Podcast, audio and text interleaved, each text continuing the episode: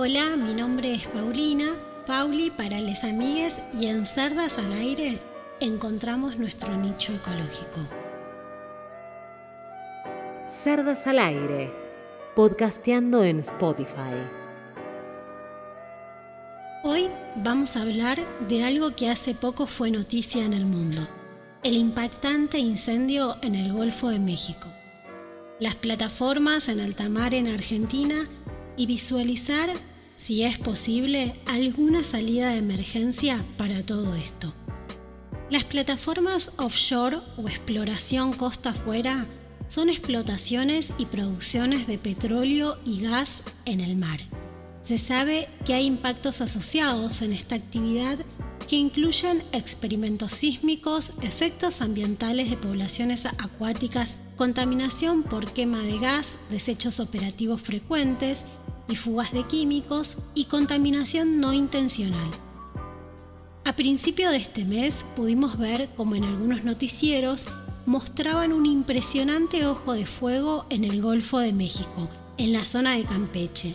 Este accidente se produjo tras una fuga de gas en un ducto en un complejo petrolero estatal mexicano ocurre en México, en el Golfo de México, fue denominado como un, ojo de fuego porque había llamaradas en medio del mar. Miren por favor la imagen, ¿ah? parece efectivamente cinematográfica. Un ojo de dragón. Eh, de, los últimos tiempos. Un incendio fuera de control se registró en un ducto marino de una plataforma petrolera en aguas del Golfo de México, en la sonda de Campeche, la mañana de este viernes 2 de junio. El ojo de fuego, por la forma del incendio, se ubicó a 400 metros de la plataforma Cucharli, perteneciente al activo integral de producción Kumalupsap de Petróleos Mexicanos. El incidente se presentó en la madrugada de este viernes y la petrolera estatal mexicana no reportó heridos ni afectación significativa en la producción de crudo de esta plataforma. Pareciera que este eh, incidente está controlado y no va a degenerar, no va a desembocar en algo tan dañino como como aquel derrame de, hace 11 años. O sea, pareciera estar más controlado. Uno ve esta imagen. esta imagen de película, ¿no? Parece de película.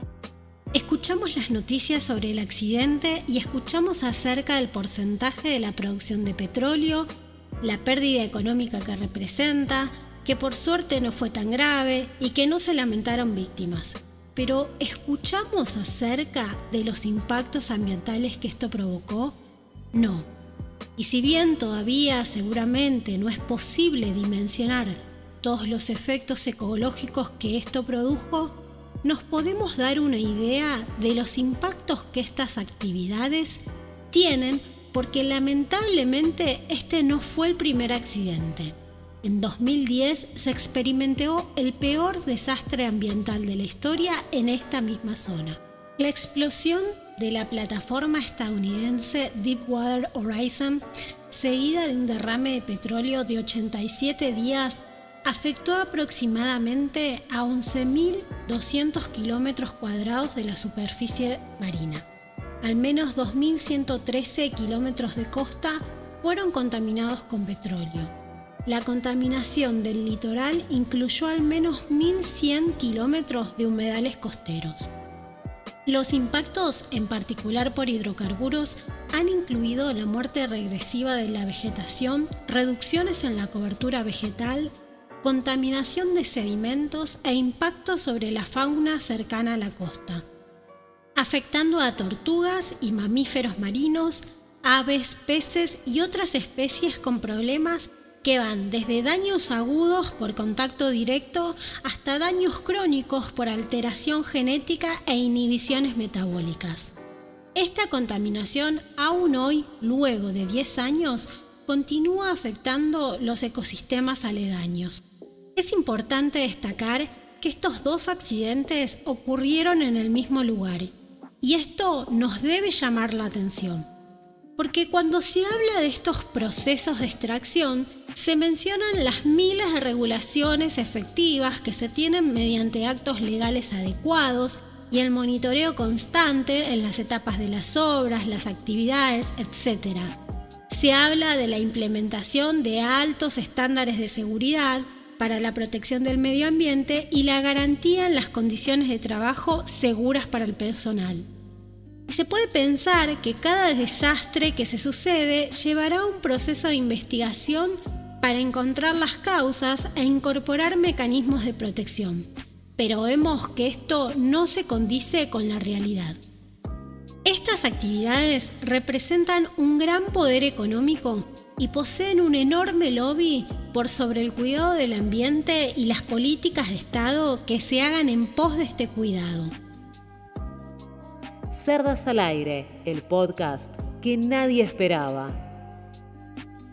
Para mostrar el contraste de lo que implica lo que estamos hablando, cuando en las noticias se observaba ese enorme ojo de fuego, en Argentina se realizaba la audiencia pública convocada por el Ministerio de Ambiente de la Nación para debatir sobre la expansión de la frontera petrolera en la plataforma continental. Este acontecimiento tuvo muy poca repercusión en los medios de comunicación. Para entender mejor este debate nos debemos remitir al año 2018, cuando Argentina convocó a concurso público internacional la adjudicación de permisos de exploración para la búsqueda de hidrocarburos en las áreas del ámbito costa afuera nacional. Estas áreas se encuentran en la cuenca argentina norte, debajo del límite lateral marítimo argentino-uruguayo, en las costas de Mar del Plata y Necochea, y áreas en la cuenca austral marina en las costas de Río Grande. Estas licitaciones son por dos periodos de entre 3 y 5 años cada periodo y luego una prórroga por un periodo similar. En 2019 se otorgó la concesión de 23 áreas exploratorias a distintos consorcios de empresas y muchas ya iniciaron trabajos de exploración sísmica. En la audiencia pública se trató particularmente el proyecto en las áreas CAN 100, CAN 108 y CAN 114, ubicadas en la cuenca argentina norte de la plataforma continental argentina. Este proyecto está a cargo de la empresa Equinor, que cuenta con el 70% de su capital en manos del Estado noruego y pretende realizar la prospección de hidrocarburos utilizando un registro sísmico 3D. Esto implica el uso de una tecnología de bombardeo acústico que, a modo de sonar, permite relevar ciertas características del lecho marino. Las fuentes de energía utilizan aire comprimido que al ser liberado rápidamente genera ondas de sonido y dichas ondas son reflejadas en las distintas capas del subsuelo y vuelven a la superficie donde son registradas por los hidrófonos. Hay un informe muy interesante de la Universidad del Centro UNICEM que se titula Evaluación de la probabilidad de ocurrencia de derrames de petróleo en la plataforma marítima continental argentina. Este informe evalúa la probabilidad de ocurrencia de derrames de petróleo y muestra que para algunos niveles de producción estimados para la plataforma argentina, la ocurrencia de derrames es del 100%, incluso de derrames de grandes cantidades, mayores a mil barriles de petróleo. Esto muestra que, llegando a la certeza de ocurrencia para ciertos casos, debería ser causal de aplicación el principio precautorio establecido en la Ley General del Ambiente. Esto quiere decir que cuando haya peligro de daño grave o irreversible, la ausencia de información o certeza científica no deberá utilizarse como razón para postergar la adopción de medidas para impedir la degradación del medio ambiente.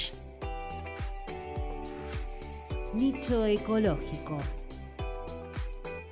Otro ejemplo de este gran poder es que en varias de las zonas donde hoy Argentina realiza las licitaciones para exploración y licitación, en el año 2014 la entonces Secretaría de Ambiente y Desarrollo Sustentable había realizado una identificación de áreas ecológicas claves como sitios candidatos para la creación de áreas marinas protegidas. Tengamos presente que estas áreas se establecen bajo antecedentes técnicos y científicos sobre áreas de relevancia biológica, ecológica u oceanográficas, analizadas bajo criterios de convenios internacionales. Inclusive no solo atenta al ambiente, sino a actividades económicas ya establecidas, porque la exploración mediante bombardeo sonoro produce desplazamientos temporales o definitivos no solo de especies protegidas, sino también de recursos pesqueros. Esto representa una seria amenaza para la economía regional. Cuando vemos estas acciones, nos preguntamos si a veces los pasos que se dan bajo el nombre de cuidados ambientales no se producen en una especie de cinta transportadora donde nunca se puede avanzar. Argentina se encuentra atrasada en su compromiso de proteger espacios marinos y en vez de avanzar en estos desafíos, se pretende profundizar en actividades extractivas que perjudican irremediablemente el ambiente.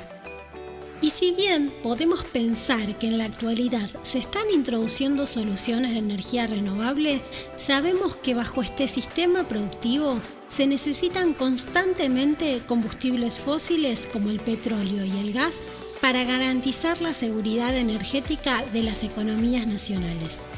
Y aún pensando dentro de la lógica de este sistema productivo, nos debemos preguntar si estas actividades extractivas proponen lógicas de trabajo, valor agregado, redistribución o inclusión social. Las áreas que se adjudicaron en el gobierno de Macri sin mediación pública benefician a 12 empresas transnacionales. YPF, empresa estatal, participa solo en 3 de las 23 áreas designadas para la exploración. Además, la producción proveniente de las concesiones hidrocarburíferas offshore cuenta con altos porcentajes en la disponibilidad de las divisas generadas y reducciones de regalías. También podemos reflexionar si existe desde la ciudadanía una especie de complicidad, tal vez por una concepción cultural, de estatus o tal vez porque no hay otra alternativa al uso de este tipo de energías. Nos movemos, nos vestimos, comemos con petróleo ¿Será que podemos pensar un cambio desde la demanda para impulsar reconversiones tecnológicas? ¿Será que podemos pensar en alguna salida de emergencia? Puercas, irreverentes y desfachatadas. Cerdas al aire.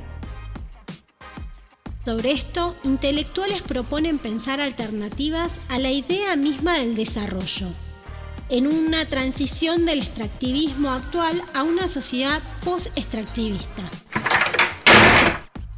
Pero este es un tema muy interesante que seguro abordaremos en otra columna.